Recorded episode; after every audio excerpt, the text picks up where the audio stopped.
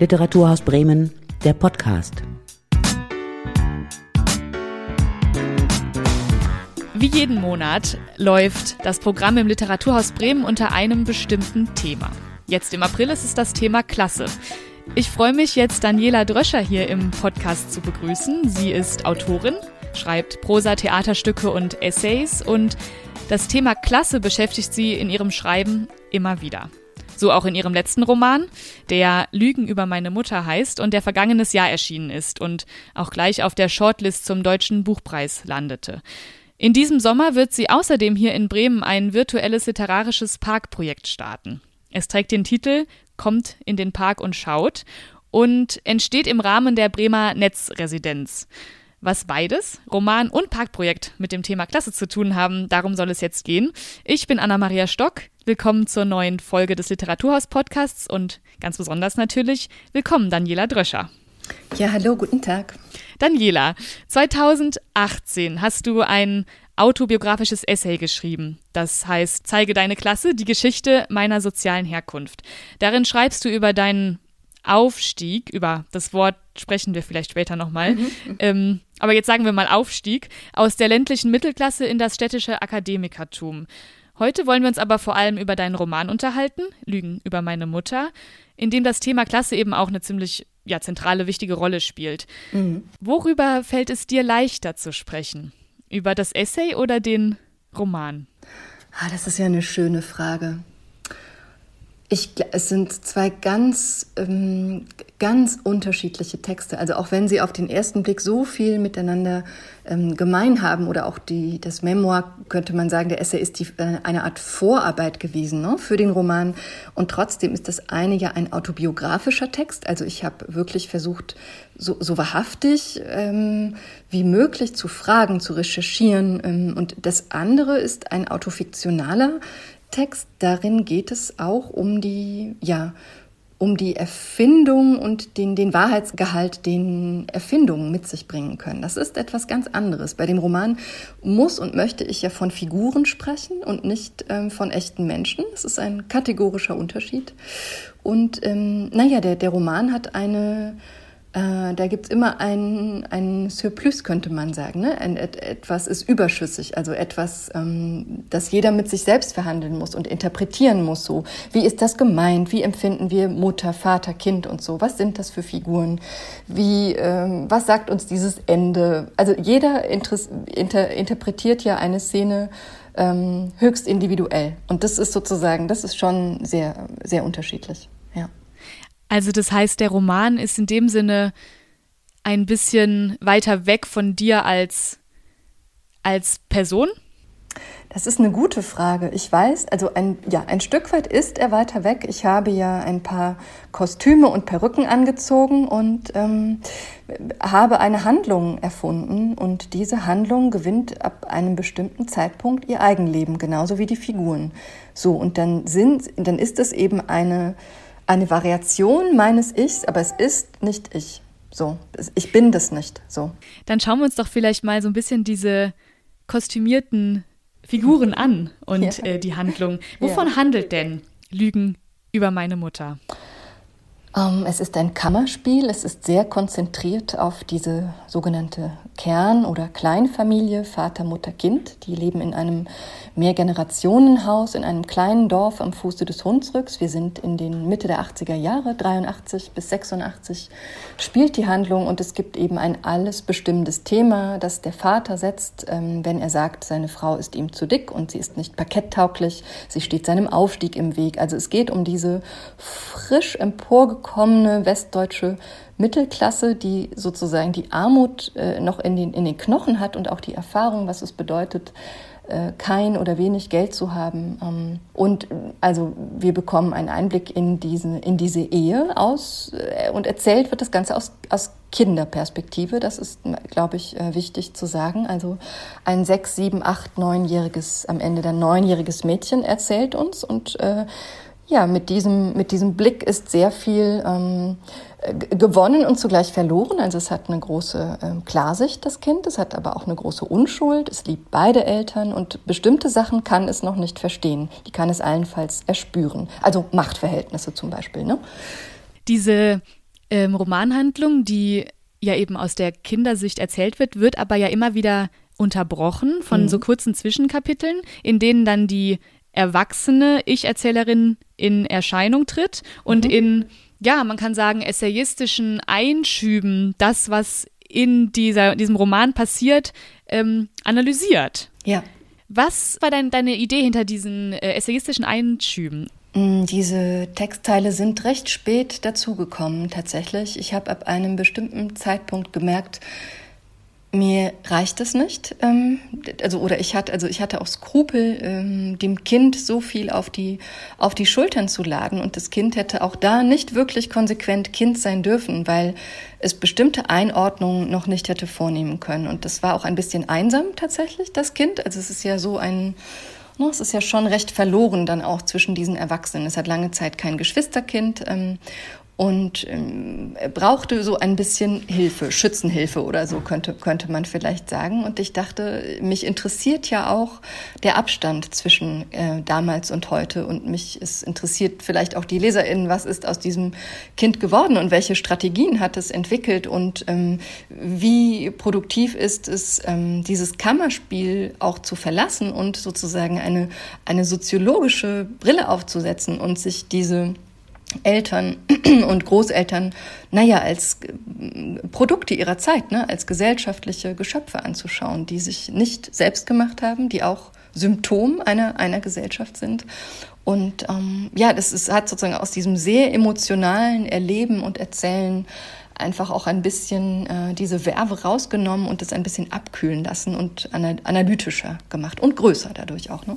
Ja, vielleicht bleiben wir in dieser, erstmal in diesem analytischen Blick auch darauf. Und bevor wir jetzt darüber sprechen, inwiefern Klasse eine Rolle spielt in diesem Roman, vielleicht ein kleiner definitorischer äh, Einschub. So, was ist denn überhaupt Klasse? Was meinen wir, wenn wir von Klasse sprechen? Oder was meinst du, wenn du von Klasse sprichst? Wie würdest du Klasse definieren? Das ist eine ähm, sehr, sehr große Frage und ich glaube, es gibt ganz verschiedene Antworten darauf. Ich würde jetzt einmal eng am Buch bleiben wollen und ähm, also ich habe mit diesem Text versucht, vor allem ja die Geschlechterverhältnisse in den Blick zu bekommen, also diese Care- und Sorgearbeit und äh, der Haushalt und all das, der sozusagen immer nebenher und unbezahlt ähm, und ungesehen läuft, der aber die Basis ist. So, also ohne ohne diese Fürsorgetätigkeit, die ja zumeist von Frauen ausgeübt wurde und ausgeübt wird, funktioniert äh, dieser ganze Laden hier nicht so. Und es gab ja mal historisch auch Versuche, ähm, diese Arbeit ähm, reinzurechnen ins Bruttoinlandsprodukt. Interessanterweise ist das, ist das gescheitert. Das wollte man dann doch nicht. Das war, glaube ich, zu gefährlich. Also das ist sozusagen ein, ein großer Aspekt von Klasse und damit ist auch schon ein zentraler Punkt betont, nämlich die Ausbeutung also es geht immer um Machtverhältnisse, es geht um Kausalverhältnisse, also nicht die einen sind reich und die anderen arm, sondern die einen sind reich, weil die anderen arm sind. Also es gibt sozusagen, es geht immer darum, wer hat die Macht und kann Mehrwert schöpfen, Mehrwert produzieren, wer ist in der Position, sein Geld für sich arbeiten zu lassen und wer muss seine, seine Arbeitskraft verkaufen. Ne? Also dieser Faktor der, der Lohnabhängigkeit ähm, der, der ist wichtig, auch für das Buch. Da sieht man, es gibt einen, äh, so, heute würden wir sagen, einen Gender Pay Gap. Also die Frau kann nur ähm, ab und zu arbeiten, die hat keine Betreuung, die hat, es gibt keine Infrastruktur für, für ihr Kind, für ihre Kinder. Und für ihre, ihre Mutter, die sie ja auch, nee, ihre Schwiegermutter, genau, ihre Schwiegermutter, die sie, nee, ihre Mutter pflegt sie, genau, sie pflegt Richtig. ihre Mutter und sie nimmt ja auch noch so halb eigentlich ein Pflegekind auf, kann genau. man sagen. Genau. Ähm, das Nachbarskind wohnt ja auch dann noch bei ihnen und ja, dann eben noch die kleine Schwester, die, ge, mhm. die geboren wird. Ähm, das heißt, diese Mutter kümmert sich so, ja, mal eben, kann man sagen, ja. um vier Personen. Genau. Genau, Plus natürlich Personen, den, ja. den Mann, den sie natürlich auch bekocht und ähm, ähm, dem Haushalt äh, schmeißt und so. Genau, das ist äh, sehr viel Lebenszeit und Lebenskraft, ähm, die sie darauf verwendet. Und das tut sie gern und auch gut. Und auch das ist sozusagen so halb freiwillig, ne? weil das ist die soziale Rolle, zu der sie erzogen wurde, zu der, also die Rolle der äh, ne, oder das Gebot, sich zu kümmern und sich auf gar keinen Fall nicht zu kümmern, weil dann ist man äh, unweiblich oder keine Mutter, keine gute Mutter oder so. Das sind ja sehr, sehr mächtige äh, soziale, soziale Rollen, die, die an dieser, an dieser Care ähm, Arbeit dranhängen. Und das ist sozusagen, das nimmt Überhand auch im Buch. Also sie halst sich ganz schön was auf oder, ja, das ist die Frage. Ne? Es, also ich finde es immer sehr einfach dann zu sagen, ja, warum macht sie das oder warum geht sie nicht? Und sozusagen so den individuellen Fehler zu suchen oder das, äh, das Zulassen äh, davon, dass, dass jemand Macht gewinnt über mich. Aber das Interessante ist ja die Struktur. Also wie mächtig ist eine bestimmte Rolle in uns oder ein Muster oder so, dass sich wirklich niemand, niemand wirklich ausdenkt, sondern das wird weitergereicht. Das sind transgenerationale ähm, Muster, die da am Werke sind. Hinterrücks ist ganz gemein. Zumal sie ja dann einen Riesenbatzen Geld erbt, sodass sie ja eigentlich sagen könnte, gut, ich könnte mir jetzt ähm, zum Beispiel eine Pflegekraft ähm, leisten, die sich um meine Mutter kümmert. Ich könnte mhm. sogar eigentlich mich aus dieser toxischen Beziehung befreien, könnte mir meine eigene Wohnung ähm, kaufen und könnte mein Ding machen. Ja. Aber sie bleibt ja. Also sie bleibt und sogar ja eigentlich noch mal krasser, äh, ja, verwaltet dann trotzdem ihr Mann sozusagen ihr Erbe und mhm. äh, ja, überredet sie dann mehr oder weniger einen, einen Neubau zu bauen. Ähm, ein viel zu großes äh, Haus im, im selben Dorf, im Neubaugebiet, was sie eigentlich gar nicht unbedingt bräuchten, aber was dann vor allem, so verstehe ich das jedenfalls, der Vater irgendwie möchte, um ja, damit ein gewisses Prestige irgendwie nach außen zu tragen. Wieso ja. bleibt sie in, in dieser Rolle so, so verhaftet? Ja, das ist ein wichtiger Plotpoint in der Geschichte, ne? dieses Erbe. Und ich weiß auch, viele LeserInnen springen im Dreieck, äh, weil sozusagen sie diese Möglichkeit nicht, nicht, nicht nutzt und nicht ergreift. Man muss sagen, zu diesem Zeitpunkt hängen eben schon vier, vier fürsorgebedürftige Menschen von ihr ab. Ne? Die beiden Kinder, das Pflegekind und die pflegebedürftige Mutter. Trotzdem gibt es in dieser Entscheidung oder Nichtentscheidung auch etwas, das am Werke ist, nämlich die totale, der totale Skrupel, diese Mutter, dieses Geld haben zu dürfen. Sie kann das gar nicht annehmen. Sie, es kommt ihr vor wie unverdient, äh, ungerechtfertigt. Was, was soll man damit? Ähm, darf sie das haben? Und dazu kommt ja aber auch, dass ihr von Seiten des Vaters und der ganzen Familie väterlicherseits ja aber immer auch so ein bisschen suggeriert wurde, was ist das eigentlich für ein Geld? Hier der schlesiendeutsche Aussiedler, ne? Wo, wo, ähm, wie, wie ist der zu Geld gekommen? Ist da vielleicht irgendwie sowas Dubioses dran oder so? Ne? Also dieses Geld hatte immer auch was Illegitimes in der, in der Familie.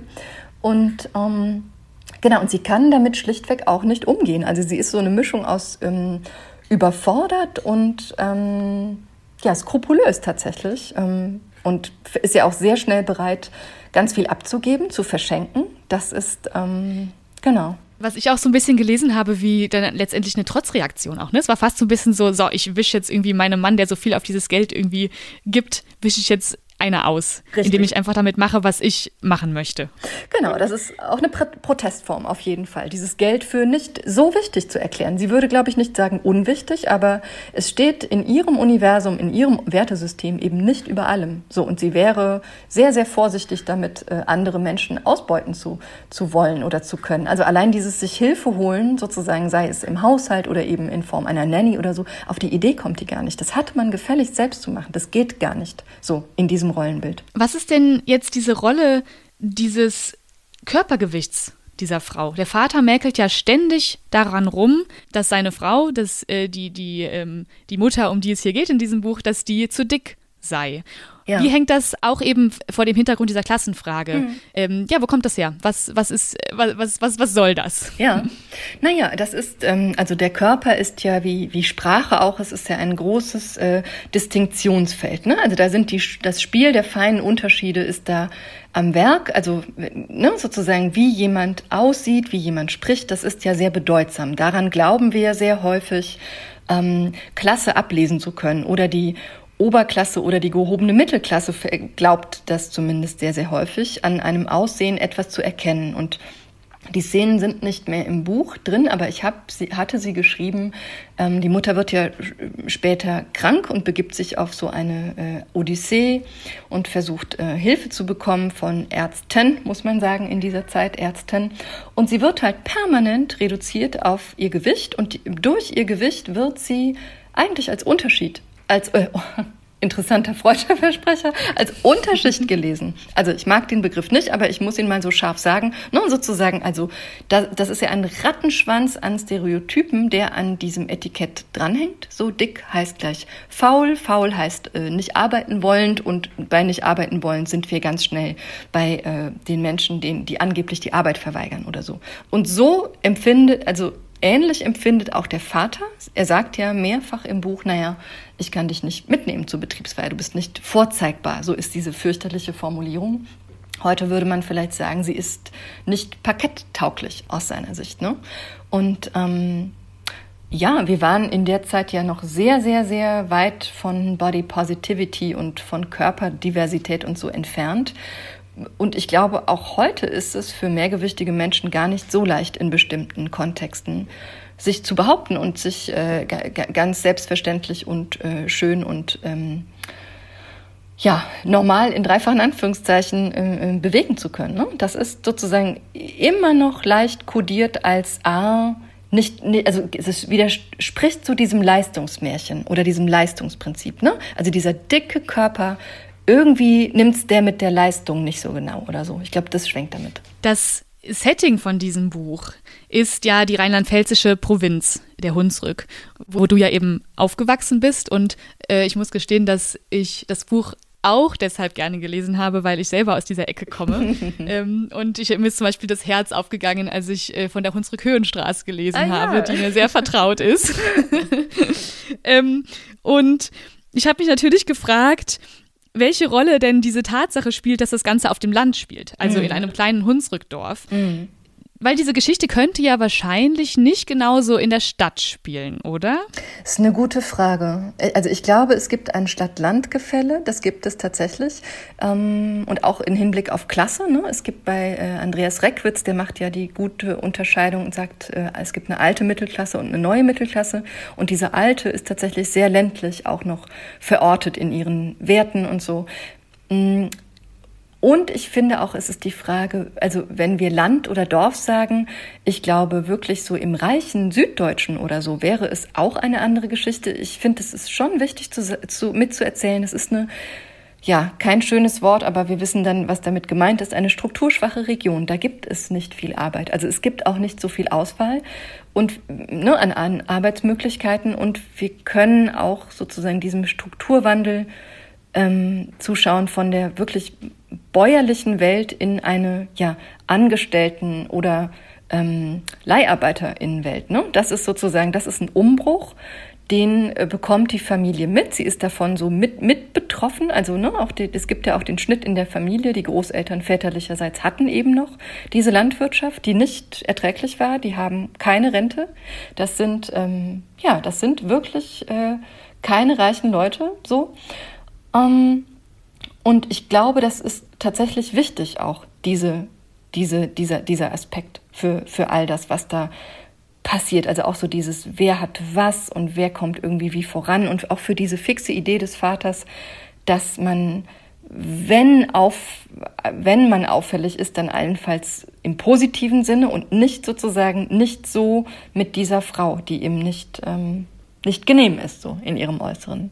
Ja, viel ähm, geht es da ja auch um um Fassade letztendlich, ne? Richtig, und um nach außen ja. hin irgendwie, also das allein dieses, dieses, dieser Neubau, dieses ähm, ein Familienhauses da am Rand des Dorfes ist ja ganz viel so, wir zeigen jetzt mal nach außen, dass wir es eben uns leisten genau. können, ungeachtet dessen, ob wir das jetzt brauchen oder nicht, letztendlich. Ja, und das ist so ganz tief in diesem, ähm, in dieser kleinen bürgerlichen äh, Bewusstseinshölle, könnte man sagen. Und es ist so einfach, sich über die zu stellen und zu sagen, ja, das ist irgendwie lächerlich oder was macht er da oder so.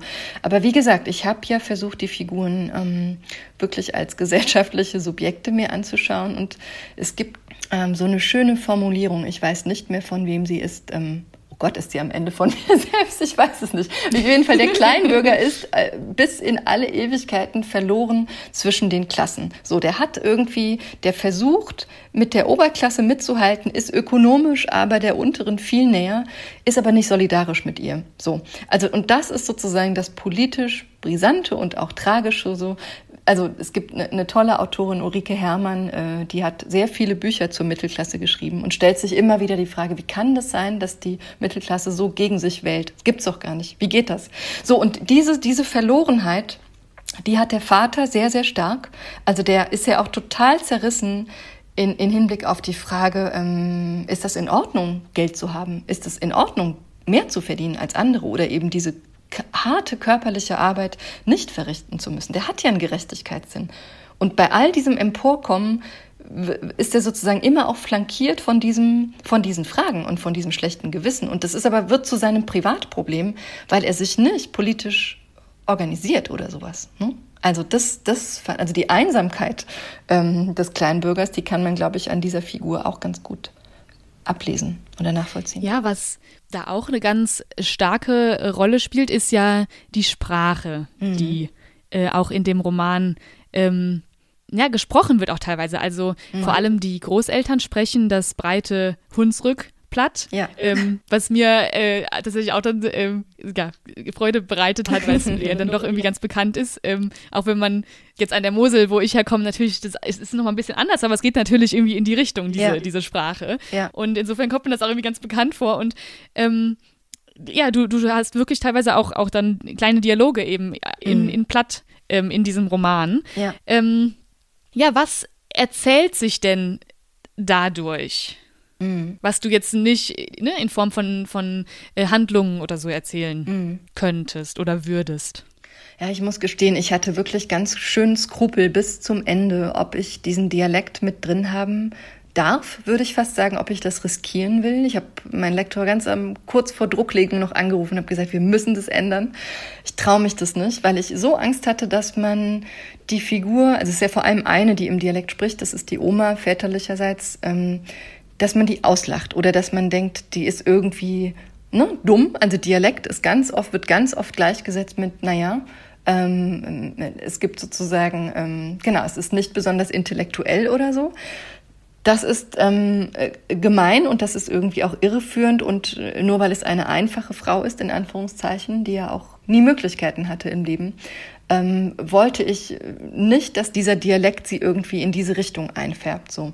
Und ich glaube, es funktioniert aber ganz gut. Man mag diese Oma, auch wenn sie garstig ist und ähm, genau und immer ihr, ihren Kommentar äh, zu allem dazu, dazu geben muss. Und mh, mm, also ich fand den wichtig, um diese Region mitzuerzählen, um diese Mentalität mitzuerzählen. Und, und vor allem erzählt es ja auch die die, die Begrenztheit, ne? die, in der, in diese Begrenztheit der Sprache, in der sich diese Figur bewegt. Also wenn wir versuchen, in diesem Dialekt Gefühle auszudrücken, wird es schwierig. So, also es klingt ganz komisch, es klingt ganz fremd. Diese Sprache, dieser Dialekt tendiert so zu Allgemeinplätzen, davon gibt es ja auch ganz viele im Buch. Die, die muss sich irgendwie immer rückversichern, dass das gut und richtig ist, was man so denkt und was man so macht. Ne? Die sucht sozusagen immer das Allgemeine und nicht das Individuelle und Besondere. Das haben die Frauen, gerade die Frauen dieser Generation und dieser Klasse ja gar nicht gelernt. So, sich selbst als Individuum wichtig zu nehmen, sich zu entwickeln, Träume zu haben. Das geht, das gibt's nicht in dieser Welt. Und ich fand es wichtig, diese Enge mitzuerzählen. Und sie ist aber eine totale Marke, hoffe ich, diese Oma. Also die ist sozusagen, ähm, das ist ein sehr deutliches und klar konturiertes Individuum. Ja, also ich habe das äh, genau so auch gelesen. Also für mich kam das überhaupt nicht, oder generell nichts in diesem Buch kommt für mich ähm, so von oben herab oder so, sondern es mhm. ist eben eine Erzählung aus von innen heraus mhm. sozusagen und ein, ähm, eine Erzählung, die eben ein Gefühl vermittelt für dieses Leben, ähm, von dem da erzählt wird und mhm. nicht äh, einfach nur beleuchtet wird irgendwie von oben im Sinne von hier schaut mal. Mhm. Ähm, und das ist also wahrscheinlich ja auch der Tatsache geschuldet, dass eben diese Erzählerin da in gewisser Weise ja über sich selbst als Kind erzählt. Also dass sie ja mhm. die Erzählerin in dem Buch hat diese Innensicht eben und ähm, beschreibt aber trotzdem ja gleichzeitig eben aus dieser analytischen Sicht einer Erwachsenen, die in gewisser Weise ja diesen Aufstieg geschafft hat. Und vielleicht ist das jetzt auch der Moment, um dann mal über diesen, dieses Wort äh, Aufstieg äh, zu sprechen. Ich merke ja. nämlich immer, dass ich immer das Bedürfnis habe, das in Anführungszeichen äh, zu setzen und immer nur ja. von ähm, ja, also ich finde find das so seltsam, dass wir sagen so, ja, wo, also, wie, also was heißt das denn aufzusteigen? Heißt es, mhm. dass es oben irgendwie besser ist? Was heißt denn ja. überhaupt oben? Äh, wie stehst du zu diesem Begriff des sozialen Aufstiegs? Ja, ich habe einen ähnlichen Impuls. Also ich möchte, ich mache da auch immer Anführungszeichen ran. Es gibt ja Alternativen. Ähm, wir könnten sagen, da hat jemand einen Klassenwechsel vollzogen oder ist auf einer Klassenreise. Dann gibt es ein sehr schönes Wort aus dem Französischen, das heißt Transklasse. So, also man ist sozusagen dazwischen. So, es ist, man ist eigentlich zwischen den Klassen unterwegs, weil diese alte Welt und die Herkunftswelt, die ist ja auch nicht weg. Ne? Das ist ja sozusagen so ein mächtiges Muster und diese soziale Grammatik ist so äh, prägend, dass sie, sie bleibt ja, sie wird allenfalls überschrieben ähm, und nicht ersetzt. Ähm, genau, und mit dem Aufstieg ist auch schon eine Wertigkeit ähm, betont und das ist total schwierig. Ich mag den eigentlich auch nicht. Ähm, genau, und was, was würde passieren, wenn alle aufsteigen? Ne? Das ist ja die Frage. Das ist ja gar nicht vorgesehen. Das ist ja genau das ist ja genau das Hase- und Igel-Spiel, dass es eben nicht alle sein sollen, sondern äh, in dieser Zeit gab es, äh, also in der Zeit, in der ich Abitur gemacht habe und studiert habe, war ja noch so der Ausläufer von dieser großen Bildungsrevolution, die vielen ähm, Menschen den Zugang zu einer sogenannten höheren Bildung ermöglicht hat, so Gymnasium und ähm, Abitur und, und Studium dann womöglich auch. Ne? Und das ist sozusagen, mm, es gibt ja viele Studien und schlaue Bücher inzwischen, die das total hinterfragen und auch sagen, wo soll das hinführen? Was ist das? Ne? Also Mythos Bildung ist so ein tolles Buch von Aladin Alma-Falani. Um, ähm, und genau, das, damit ist auch immer eine Wertigkeit eigentlich miterzählt von geistiger Arbeit versus körperlicher Arbeit. Das ist ja, also, es ist nur in, in dieser Gesellschaftsform ist die sozusagen so ausgeprägt deren Wertigkeit, vermeintliche Wertigkeit sich dann ja auch oft in der Bezahlung widerspiegelt. Ähm, leider. In, in der ungleichen Bezahlung, muss man mhm. ähm, dazu sagen. Ich, ja, ich könnte jetzt noch ewig äh, dir noch weiter Fragen zu diesem Buch stellen. Ich fürchte, wir müssen aber zum nächsten äh, Punkt kommen, weil wir wollen ja auch noch äh, über ähm, dein Bremer Projekt sprechen. Ähm, das Bremer Parkprojekt äh, findet im Rahmen ähm, der Bremer Netzresidenz statt. Die Bremer Netzresidenz ist ja ein Arbeitsstipendium, das virtuelle literarische Arbeiten fördert und wird alle zwei Jahre vom Bremer Literaturhaus zusammen mit dem Senator für Kultur vergeben. Und du hast eben ähm, die Ausschreibung, man kann sagen, gewonnen äh, mhm. für, für dieses Jahr. Und das Projekt, das du planst, trägt den Titel Komm in den Park kommt in den Park und schaut. Richtig. Ähm, ja, erzähl mal, was, was hast du da vor? Was planst du hier in, in Bremen? Ja, was ich so plane, also genau, wir schauen dann, was sich davon umsetzen lässt, aber was ich mir so vorstelle, ist, dass ähm, jeder eingeladen ist, sich eine Schulstunde lang, also so 45 Minuten lang, mit ähm, seinem Handy ausgestattet, auf die dann Fragen geschickt werden, sich in den Bremer Bürgerpark zu begeben und sich, mit ein, sich ein paar Fragen stellen zu lassen und für sich auch im Stillen zu beantworten. Und es sind auch nicht nur Fragen, sondern es kommen in so, einem, in so einer bestimmten Taktung, so alle zwei Minuten oder alle drei Minuten, diesen Rhythmus müssen wir noch herausfinden, kommen Fragen zum Thema ähm, Herkunft, Klasse. Und es ist, spielt nicht zufällig in einem, in einem Park, denn der Park ist ja, ein Park ist so ein, hetero, ein Ort für so heterogene ähm, ähm, Begegnungen oder der wird so heterogen genutzt wie, wie kaum ein anderer Ort vielleicht in einer Stadt. Ähm, manche Menschen versuchen darin zu schlafen, weil sie kein anderes, ähm, weil sie kein eigenes Bett und keine Wohnung haben. Oder genau, und die anderen flanieren und machen da ihre Sonntagsausflüge oder Jugendliche machen Sport oder wie auch immer. Also dieser, dieser Ort kann ja sehr vielfältig äh, oder muss vielfältig benutzt werden. Und ich glaube, es, können, es kann ganz schön sein, einmal innezuhalten und sich ähm, umzuschauen und anzuschauen, wer ist denn da so und was denke ich über äh, XY und was denke ich äh, über mich. Und sozusagen es geht auch darum, so eine Erinnerung in Gang zu setzen und darum, die Wahrnehmung zu schärfen und ähm, so vermeintliche ähm, Kurzschlüsse wie eben zum Beispiel ähm, dick heißt äh, faul und äh, faul heißt keine Arbeit oder so, daran zu gehen und diese Wahrnehmung zu hinterfragen. Aber auf eine ganz leichtfüßige, poetische Weise. So ist nicht anstrengend. Also wenn ich Schulstunde sage, meine ich, äh, also da muss man nicht arbeiten oder so. Also das heißt, ich kann dann ähm, einen Sonntagsspaziergang im Bürgerpark machen, mhm. nehme mir meine Kopfhörer mit und mein Handy, lade mir dann die Audiodatei mhm. runter auf mein Handy und ähm, kriege dann Fragen gestellt, die du dir dann, die du ausgewählt hast und die mich zum Nachdenken über all das bringen, von dem du gerade genau. gesprochen hast. Genau, genau. Und Oh ja, ist schön. Also und, es ist, und dabei geht es eben im Zentrum dann auch wieder um, um Klasse, wenn ich das richtig verstanden habe, oder? Also dass eben ja diesen Ort gibt, äh, in dem so viele verschiedene äh, Menschen verschiedener Milieus und verschiedener äh, sozialer Klassen zusammentreffen. Richtig. Und es geht darum, das zu reflektieren. Genau, und das Schöne ist ja, wenn ich in einem Park sitze, ich habe ja nur mich und meinen Körper. Ne? Ich habe diese Kleidung, die ich am Leib trage, aber angenommen, ich habe ein Eigenheim. Das Eigenheim ist nicht mit mir im Park angenommen. Ich habe eine ähm, Einzimmerwohnung, die ich gerade so schaffe zu bezahlen, die ist auch nicht mit mir im Park. Ich bin sozusagen äh, me, myself and I. Ich bin da sozusagen, ich bin an der freien Luft. Ich äh, bin eingeladen, Bäume, Vögel, Himmel und alles Schöne der Natur zu erfahren und zu sehen. Und da sind auch andere äh, Erdenbewohner unterwegs mhm. und sozusagen es geht, geht um darum diese diese Verbindung überhaupt noch mal zu spüren über alle Unterschiede hinweg und sich vielleicht auch sehr unangenehme Fragen zu stellen, die man sich schon lange nicht mehr gestellt hat. Also auch die Idee, dass wir, dass es uns auch in dem Sinne auch mal gut tut, aus unseren eigenen vier Wänden rauszukommen, hinaustreten in den öffentlichen Raum, wo wir mit all denen zusammentreffen, mhm. die wir natürlich sonst nicht um uns haben, wenn wir uns immer nur in unseren eigenen vier Wänden ähm, befinden. Genau. Oder auch in unseren Bubbles, ne? Jetzt habe ich es gesagt so. Aber das ist tatsächlich so. Also gerade Menschen, die den sogenannten Aufstieg geschafft haben. Anke Stelling hat das mal schön gesagt. Die allermeisten, hat sie gesagt, ziehen die Strickleiter hoch. Die wollen nicht zurückschauen. Und aus guten Gründen kann man gar niemandem individuell vorwerfen, politisch schon, weil politisch ist es ähm, wichtig und richtig zurückzuschauen. Und ich dachte, genau, und ich dachte so, vielleicht äh, ist es ein, eine, ein Format, das ich gefunden habe, das so ganz dezent und vorsichtig verfährt. Also es geht an keiner Stelle darum, dass hier irgendjemanden anschaut aufdringlich oder so. Also man ist eigentlich primär mit sich beschäftigt. Man kommt ins Nachdenken, aber man ist eben auch mit der Wahrnehmung auf eine andere Art im Außen, einfach weil man ja diese Fragen im Kopf hat. So, so stelle ich mir das vor. Morgen fahre ich das erste Mal nach Bremen und äh, ich schaue mal, ob das alles so klappt, wie ich mir das denke oder wir uns das denken. Ich bin ja nicht allein damit.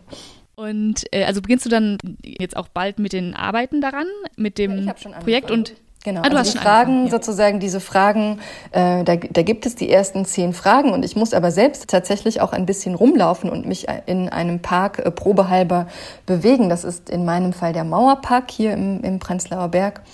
Ähm, also eben auch ein Park, an dem sehr unterschiedliche Menschen ähm, so, so unterwegs sind. Und ich muss ein bisschen laufen, mir diese Fragen selbst anhören, sitzen, laufen, gehen, ähm, Augen schließen, Augen öffnen und einfach, das ist wirklich ein bisschen Trial and Error. Aber ja, ich bin mittendrin.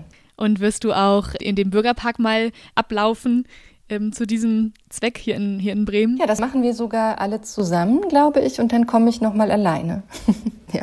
Schön. Das heißt, man wird dich hier in, in Bremen auch dann äh, womöglich antreffen. Ja, man kann mich beim Flanieren erwischen, sozusagen, genau. Also das Flanieren ist aber in Wirklichkeit Arbeiten, auch wenn es nicht so aussieht. Genau, das ist ja auch wieder das. Wir, wir, können ja alle immer nicht sehen, was die Leute, die äh, da so um uns herum ähm, im Park sind, in ihrem Kopf eigentlich ähm, machen. Genau, vielleicht arbeiten Darum die total ja krass die ganze Zeit so, ne? Also das ist, oder machen Einkaufslisten oder äh, üben Chemie oder sowas. Keine Ahnung. Die Kinder, die da sind. Oder Genau, oder haben irgendwelche ganz großen äh, Theorien im Kopf, die sie sich da irgendwie zusammenbauen oder so. Ähm, all das wissen wir nicht. Wissen wir ähm, ab, wann, ab wann wird es denn das, das Projekt äh, dann geben? Ab wann kann ich denn dann selber in den Park gehen und mir dieses, das runterladen und mir eben all diese Fragen, äh, mir über all diese Fragen den Kopf zerbrechen? Im positiven Sinne. Ich glaube, der 13. September ist die Premiere. Also es ist Mitte okay, September. Also im Herbst. Den genauen, Spätsommer. Ja, genau, im Spätsommer. Also so, also auch wenn mir gesagt wurde, Wetter beeindruckt uns überhaupt nicht in Bremen. Wetter ist sozusagen, man braucht nur die richtige Kleidung, weil ich natürlich sofort gedacht habe, ist es dann schon zu spät im Jahr? Und ähm, Heike Müller, die das Projekt betreut vom Literaturhaus, meinte, nein, nein, nein. Also der Herbst ist wunderbar, auch für uns. Gerade im Bürgerpark mit den großen alten Bäumen äh, wenn die sich dann bunt verfärben, ist es eigentlich ein schöner Moment, um dann ähm, ja, deinem Projekt dazu lauschen. Liebe Daniela, vielen Dank. Es hat mir richtig viel Spaß gemacht, auch dein Buch zu lesen und ähm, ja, will das hiermit auch ganz dringend empfehlen. Und ich bin sehr gespannt auf dein, auf dein Parkprojekt hier in, in Bremen und werde dann äh, auch mal in den Park kommen und schauen. Ja, schön. Das freut mich. Vielen Dank auch für das Gespräch. Das hat Spaß gemacht. Dankeschön. Danke dir. Dann bis bald in Bremen. Ja, bis bald. Und auch an euch, liebe HörerInnen. Danke und bis bald. Das war Literaturhaus Bremen, der Podcast.